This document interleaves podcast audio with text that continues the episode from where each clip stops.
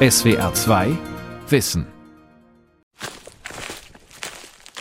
Die Flucht aus der DDR scheint gut erforscht. Das gilt auch für das Thema Flucht in den Westen. Die Geschichtswissenschaft hat dokumentiert, wie Menschen die deutsch-deutsche Grenze überwanden, aber auch, wie sie an ihr scheiterten, verhaftet wurden oder auf der Flucht starben. Nahezu unbekannt ist, wie viele Flüchtende den Umweg über den Norden oder Osten wählten, über die Ostsee oder Länder wie Ungarn und Bulgarien. Buchenwald, bestimmt kniehohes, altes Laub, das raschelt, da liegen Äste unter dem Laub, das knackt und das haben die natürlich gehört, dann haben die mich eingekreist, dann habe ich mich in dem Laub versteckt. Die haben mich gefunden und dann lag ich unter dem Laub und hörte die Schritte näher kommen und ein riesen Knall und da wusste ich, okay, irgendwer hat geschossen. Gescheiterte Flucht aus der DDR. Grenzverletzer und ihre Routen. Von Silke Merten. Grenzverletzer. Dieser Begriff taucht in Akten der DDR-Grenzpolizei auf, wenn es um Menschen geht, die ohne Erlaubnis das Land verließen. Er zeigt, dass die DDR Flucht als Akt der Gewalt begriff lange vor 1968 als Republikflucht zur Straftat wurde. Die Forschung zur Flucht aus der DDR setzte schon kurz nach der Wiedervereinigung ein, aber es gibt bis heute große Wissenslücken. Zum Beispiel steht die Zahl der Todesopfer des Grenzregimes noch nicht fest. Auch weil die Recherchen sich bislang vor allem auf die innerdeutschen Landesgrenzen konzentriert haben. Seit 2019 arbeitet ein Verbundprojekt die Todesfälle an zwei weiteren Fluchtwegen systematisch auf. Geleitet wird es von Jochen Staat, Politikwissenschaftler an der Freien Universität Berlin. Er untersucht mit seinem Team die Todesfälle am sogenannten Eisernen Vorhang. Im Prinzip ist es eine Leerstelle bisher in der Forschung über die Geschichte der DDR. Welche Fluchtfälle über Ostblockstaaten hat es gegeben? Wie viele Menschen sind dabei ums Leben gekommen? Was waren die Gründe, warum sie einen bestimmten Weg gewählt haben? Was haben sie sich davon erhofft? Und dann war ziemlich schnell auch klar, dass wir Partner brauchen, weil neben den Ostblockstaaten auch die Fluchten über die Ostsee nicht erforscht sind.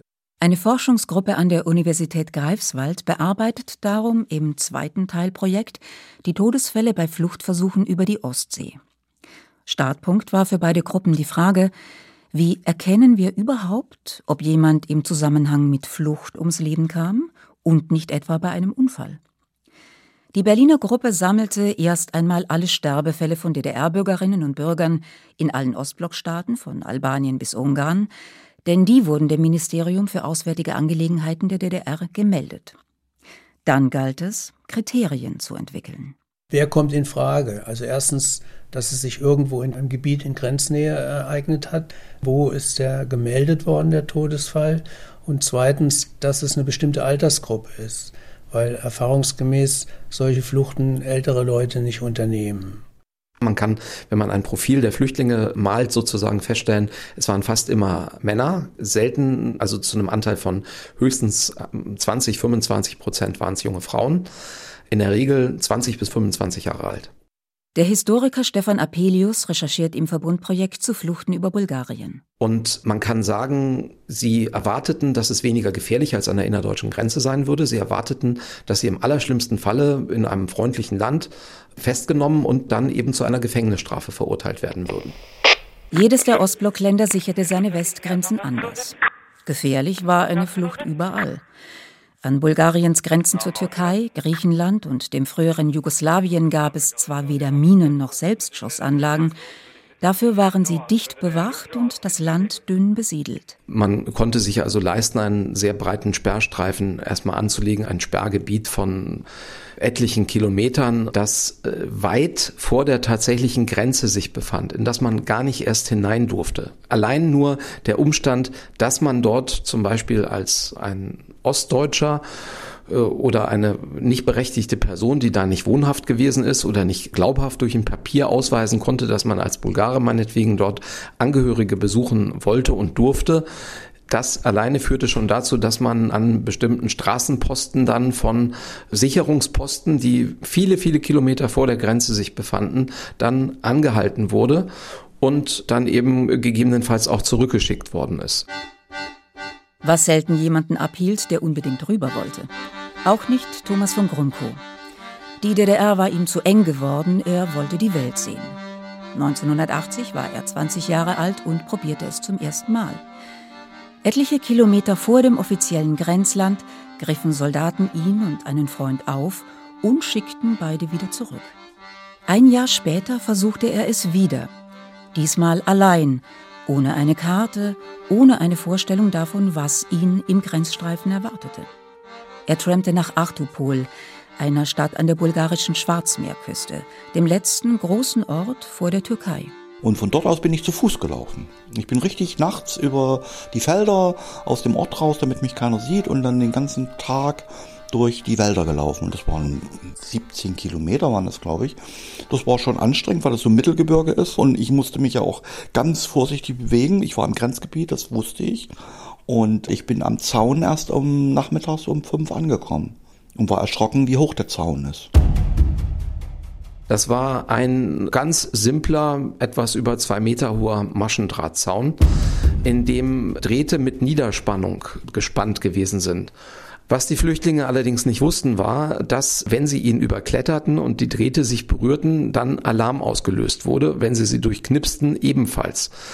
Was dann passierte, ist, dass sich Alarmgruppen dann aufmachten, so nannte man das. Also in der Regel immer ein Hundeführer, immer ein Unteroffizier und dann noch zwei andere, in der Regel sehr junge Leute. Das waren Wehrpflichtige, die man für zuverlässig, also gut genug indoktriniert hielt, dass die auch taten, was man ihnen sagte. Thomas von Grumko wurde hügelabwärts von einer Alarmgruppe auf einem Fahrstreifen eingeholt. Weil er nicht aufgeben mochte, versteckte er sich erst einmal und wartete die Nacht ab.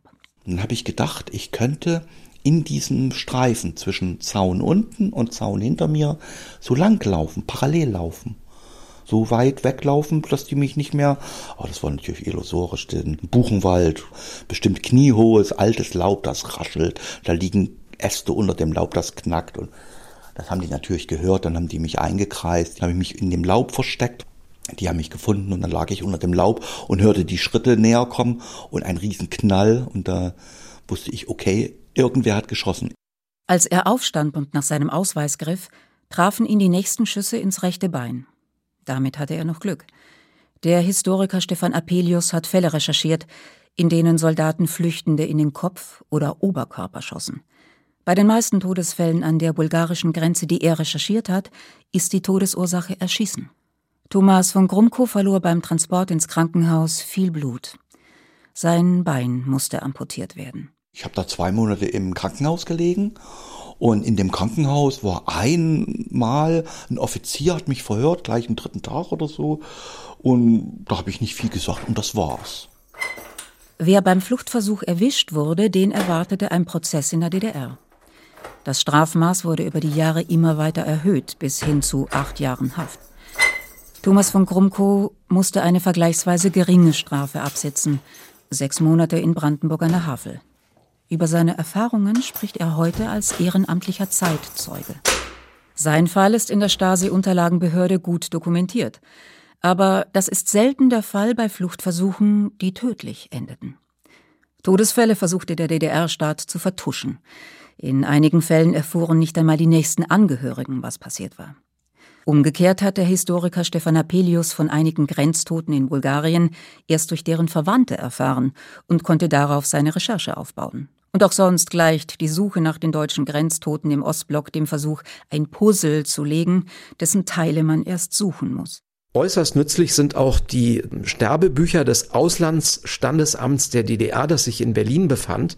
Und wir haben jetzt im Zuge dieses Projektes die Erlaubnis erhalten, diese mittlerweile im Berliner Landesarchiv lagernden Bücher, in denen jährlich sozusagen alle im Ausland verstorbenen DDR-Bürger, leider, wie wir heute wissen, nicht alle, aber recht viele, eingetragen worden sind, die dann durchzugehen und ebenfalls auf äh, unsere Verdachtsfälle zu prüfen. Das Ganze für Fälle in zehn Ländern eine Mammutaufgabe.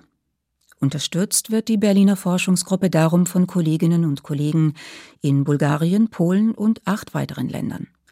Für Jochen Staat, den Leiter des Verbundprojekts, ist ihre Arbeit ein unentbehrlicher Teil der Forschung.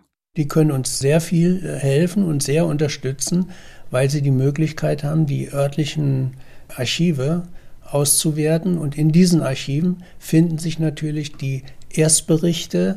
Da finden sich auch Tatortskizzen, wie die das nennen, natürlich. Wo ist das genau passiert? Es finden sich auch oft fotografische Aufnahmen des Ereignisortes, beispielsweise bei versuchten Grenzdurchbrüchen mit Fahrzeugen. Das ist das eine. Das andere ist aber, dass wir ja auch die Geschichte des Grenzregimes in den jeweiligen Ländern schreiben, welche Absprachen der entsprechenden äh, Dienststellen in diesen Ländern mit den DDR-Dienststellen gab es, auch beispielsweise was um die Rückführung von Toten alles an Bestimmungen der jeweiligen Seite existiert. Und das alles ist sozusagen ein Abgleich mit unseren Archiven, der dann das Gesamtbild überhaupt möglich macht. In Ungarn, das in der DDR so wie Bulgarien ein beliebtes Urlaubsziel war, sucht die Historikerin Christina Schlachter nach Hinweisen zu deutschen Grenztoten. Eine Puzzlearbeit ist das auch für sie, zumal die ungarische Grenzpolizei die Todesfälle als Unfall oder natürlichen Tod verschleierte. Gegen einen Toten kann man ja keine Untersuchung mehr einleiten. Aber gegen den mitgeflüchteten Person, wer das überlebt hat, ob das die Mutter war oder die Ehefrau oder die Schwester, gegen ihr oder ihn wird sofort ein Untersuchungsverfahren auf der ungarischen Seite eingeleitet wegen Fluchtversuch. In so einem Fall helfen Christina Schlachter die Stasi-Akten aus Deutschland, genannt BSTU-Akten. Wenn wir den Namen aus den BSTU-Akten haben, wer mitgeflüchtet hat, aber überlebt hat, zu diesen Personen habe ich dann äh, bislang im ungarischen Staatssicherheitsarchiv die Akte finden können. Bis heute sind das sechs Fälle, jeder auf seine Weise tragisch. Auch hier kamen Flüchtende durch Waffen um, einer davon in einer Rangelei mit Grenzsoldaten. Eine Person ist äh, ertrunken in dem Grenzfluss zwischen Jugoslawien und Ungarn. Wir kennen einen Fall über ein Kind, wo die Eltern eine geglückte Flucht durchführen konnten und haben erst in Österreich gemerkt, dass sie das Baby so stark eingewickelt haben, dass äh, das Kind erstickt worden ist. Eine Flucht war so mit einem Todesfall ausgegangen, äh, dass die Familie probierte mit einem Wagen die Grenzkontrolle durchzubrechen und der Mann, wer den Wagen gefahren hat, war dann äh, in diesem Unfall sofort tot gewesen, aber die Frau und das Kind überlebt. Also es ist dann eigentlich ganz unterschiedlich. Und doch bleibt das Problem, wenn eine Person allein über die Grenze wollte und zu Tode kam, ist es für Historikerin Christina Schlachter kaum möglich, Belege für deren Flucht zu finden. Überraschend ist eine andere Erkenntnis. Fluchten in den Westen wurden oft im Voraus vereitelt. Und zwar von Stasi-Mitarbeitern in Ungarn, aber auch in den anderen Bruderländern. Operativgruppen des Ministeriums für Staatssicherheit überwachten seit den 60er Jahren die wichtigsten Urlaubsorte. Entwickelt worden war die Überwachung in Bulgarien der Historiker Stefan Apelius. Dieses System funktionierte so, dass der Staatssicherheitsdienst der DDR in der Sommersaison dazu überging, Anfang der 70er Jahre wirklich ohne Ausnahme alle Reiseleiter, die mit Reisegruppen, organisierter Tourismus, in der DDR bereits geheimdienstlich zu schulen, um die Urlauber unter Kontrolle zu halten. Zum Beispiel hatten die die Aufgaben, am Strand ausliegende Westpresse, die von Urlaubern dann eingesammelt und äh, im Hotelzimmer gelesen wurde, morgens, während die im Frühstücksraum saßen oder an den Strand gingen, dann aus den Zimmern herauszufischen und dann zu vernichten. Aber natürlich auch die Urlauber zu überwachen. Und äh, das System war nicht nur so gestrickt, dass das nun gut geschulte, inoffizielle Mitarbeiter gewesen sind, sondern es sind auch als Reisebüro-Mitarbeiter getarnte MFS-Offiziere tätig gewesen. Dieses Netz wurde zum Vorbild für die Überwachung in der CSSR und auch für die Urlaubszentren am Balaton in Ungarn. Die DDR-Stasi-Sicherheit hat bis 89 mit immer mehr Männer, immer mehr Hauptamtlichen und, mit immer mehr inoffiziellen Mitarbeitern hier vor Ort gearbeitet. Also sie waren dann in den 80er Jahren im ganzen Jahr in Budapest und haben dann ein eigenes IM-Netz aufgebaut in dem ganzen Land, also ehemalige DDR-Gastarbeiter oder Studenten. Also es war schon ein gewaltiges System, aber man hat da natürlich nicht sehr viel herausfinden können. Einerseits, weil die meisten Reisenden eben nur Reisende waren, andererseits, weil es neben Reisegruppen tausende Individualtouristen und Tramper gab. Sie zu überwachen war für die Stasi sehr viel schwieriger. Erst recht, wenn sie sich spontan zur Flucht entschlossen. Ich bin alleine nach Ungarn gefahren, habe mich aber dort vor Ort mit Freunden getroffen, also Freunden von zu Hause. Ines Drexler, Jahrgang 1963, wurde 1983 bei der Flucht von Ungarn nach Österreich verhaftet. Sie war frustriert vom DDR-Staat, weil ihr das Medizinstudium verwehrt wurde. Ihr Plan? Die Ausreise in die Bundesrepublik beantragen und vorher noch einmal Urlaub machen. Und da war auch ein Freund dabei, der gesagt hat, ja, also wir hatten uns dann darüber unterhalten, dass ich nach dem Urlaub einen Ausreiseantrag stellen würde. Und der hat mir erzählt, der war das Jahr davor schon mal in der Nähe des Neusiedler Sees an der Grenze und hat sich das schon mal angeschaut und meinte, da könne man wohl eigentlich so rüber, da müsse man ja nicht unbedingt das mit Ausreiseantrag probieren. Schopron und das äh, Gebiet und Nähe von Neusiedler See war sehr beliebt, besonders im 88, 89, natürlich im Sommer 89. Und es wundert mich auch ein bisschen, weil das okay, das ist dann am leichtesten von Budapest aus zu erreichen und das ist am nächsten zu Wien. Aber dort ist der Grenzverlauf sehr, sehr schräg und komisch. Man verirrt sich ständig. Man weiß nicht, ob man jetzt schon in Österreich ist oder dann man spaziert dann wieder ganz leicht wieder zurück nach Ungarn. Noch weiter südlich ist das auch ja natürlich ein ganz fest gesichertes Grenzabschnitt. Aber es wären vielleicht äh, einfachere Wege gewesen als immer nur Sopron.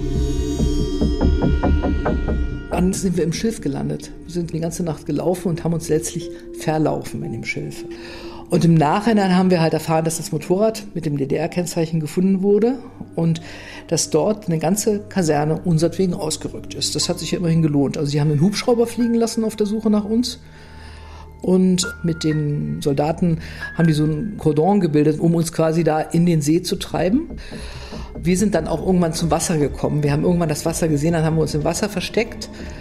Und dann sind wir im Wasser Richtung Österreich gelaufen und dann kam ein Motorboot auf dem See plötzlich angefahren und da waren Soldaten drin und die zielten dann auch mit Waffen auf uns und da hieß es dann nur noch einsteigen. Das Interessante war dann noch der Rückflug. Man ist ja dann in den Flieger gesteckt worden und äh, in dem Flieger saßen nur scheinbare Leute, die festgenommen waren. Das waren also irgendwie gefühlt so 15 Festgenommene mit, weiß ich nicht, 30 Bewachern. Extra ein Sonderflug sozusagen. Tatsächlich charterte die Stasi Flugzeuge, die die osteuropäischen Hauptstädte abflogen und die verhafteten Geflüchteten und ihre Bewacher einsammelten. Auch Thomas von Grumko kehrte von Sofia aus in so einem Flieger in die DDR zurück. Ines Drexler berichtet, sie sei von der ungarischen Grenzpolizei gut behandelt worden. Anders als Thomas von Grumko, dem vorgeworfen wurde, er habe mit Handgranaten gedroht und sei darum angeschossen worden. Beide blieben unerschrocken, obwohl ihnen klar war, dass ihnen Gefängnis drohte. Drexler wurde nach 16 Monaten Haft von der Bundesrepublik freigekauft. Und Thomas von Grumko? Ich wurde nicht freigekauft, weil ich so laut und deutlich und frech und äh, sehr beschreibend erklärt habe, was mir passiert ist. Aber der Hauptgrund war eigentlich, dass mein Schwager bei der Stasi war. Das war so ein ungeschriebenes Gesetz in der DDR. Wenn man Verwandte ersten Grades bei der Stasi hatte, dann war eine Ausreise sowieso ganz schwierig. 1984 geriet Thomas von Grumko in eine Besetzung der ständigen Vertretung der BRD in Ostberlin.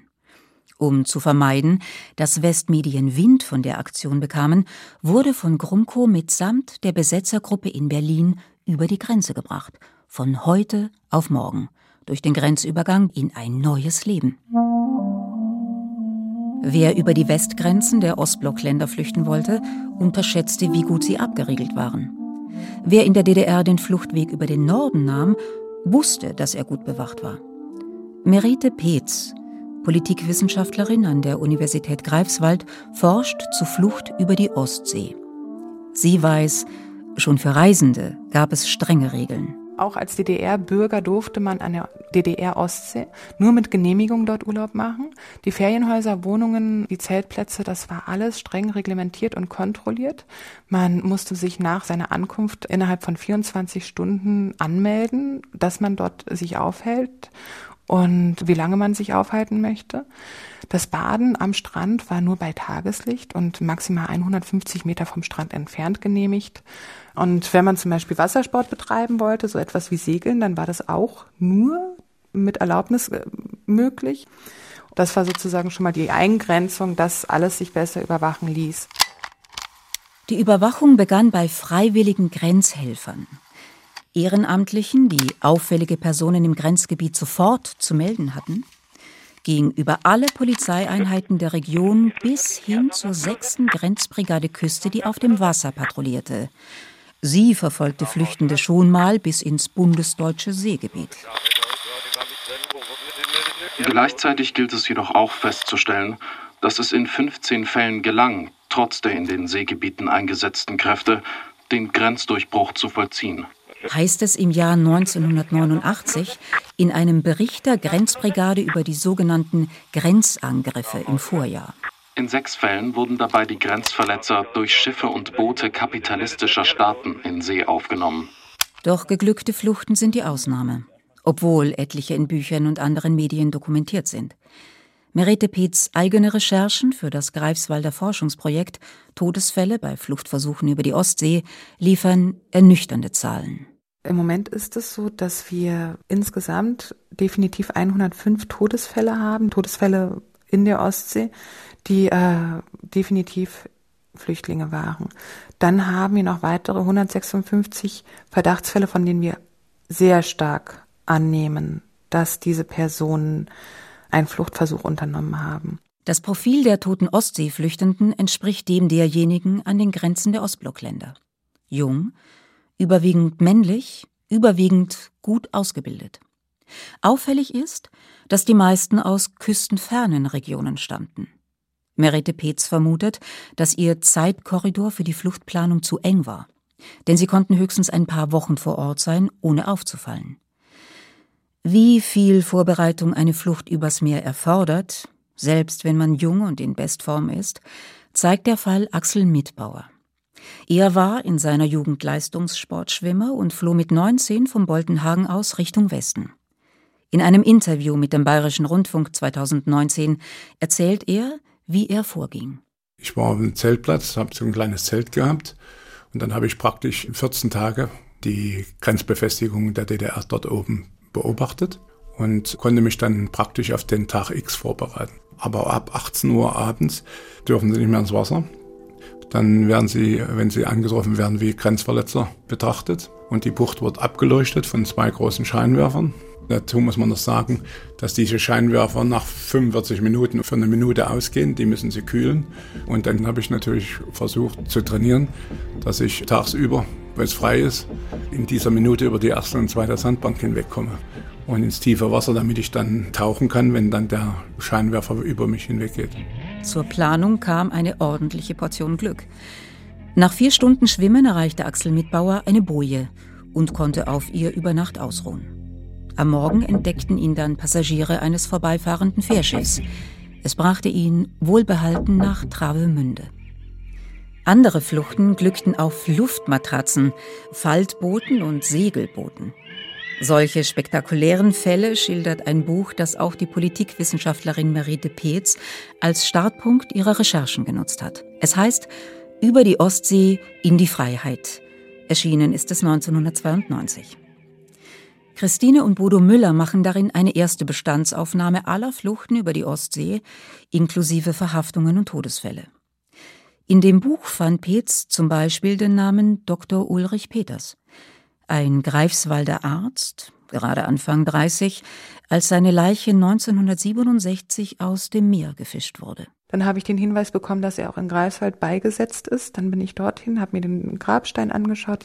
Dann bekam ich wiederum von einem anderen Zugehörigen, der damals mit ihm studierte, Hinweise, den das auch natürlich in irgendeiner Art und Weise nicht loslässt, als jemand, der auch mit diesen Menschen gemeinsam einen Teil seiner Lebenszeit verbracht hat.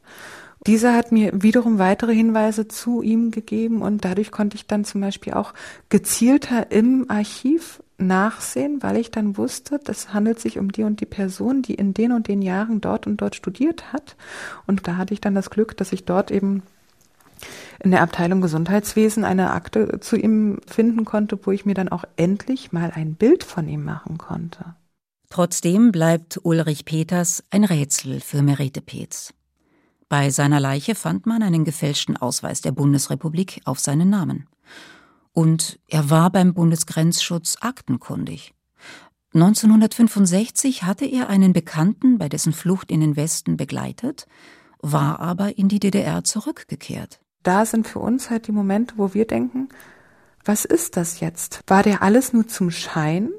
Hat er quasi einerseits mit der Bundesrepublik geliebäugelt, aber gleichzeitig irgendwie sich innerhalb ähm, der DDR einen Namen gemacht, indem er loyal in die Dienste des Staates getreten ist? Mehr Akten bedeuten also nicht unbedingt mehr Antworten. Immerhin kann Merete Peetz eine Kurzbiografie von Ulrich Peters entwerfen. Das ist das Ziel für alle Fälle, die im Verbundprojekt untersucht werden. Für die toten Ostseeflüchtenden wie auch die Toten an den Grenzen der Ostblockländer. Sie werden nach und nach in Handbüchern und auf der Website des Projekts veröffentlicht. So sorgfältig wir arbeiten, müssen wir leider in den sauren Apfel beißen, dass wir höchstwahrscheinlich nicht alle Fälle ermitteln werden können. Einfach aufgrund der Tatsache, dass das teilweise schon zu weit in der Vergangenheit liegt und viele Archivalien und Aktenlagen dann einfach vernichtet wurden. Und es ist fraglich, ob die Projektlaufzeit reicht, um alle Verdachtsfälle zu prüfen. Denn die Corona-Pandemie legt auch die Archive lahm. Der Historiker Stefan Apelius kennt Fälle, bei denen trotz akribischer Recherche unklar bleibt, was wirklich geschah.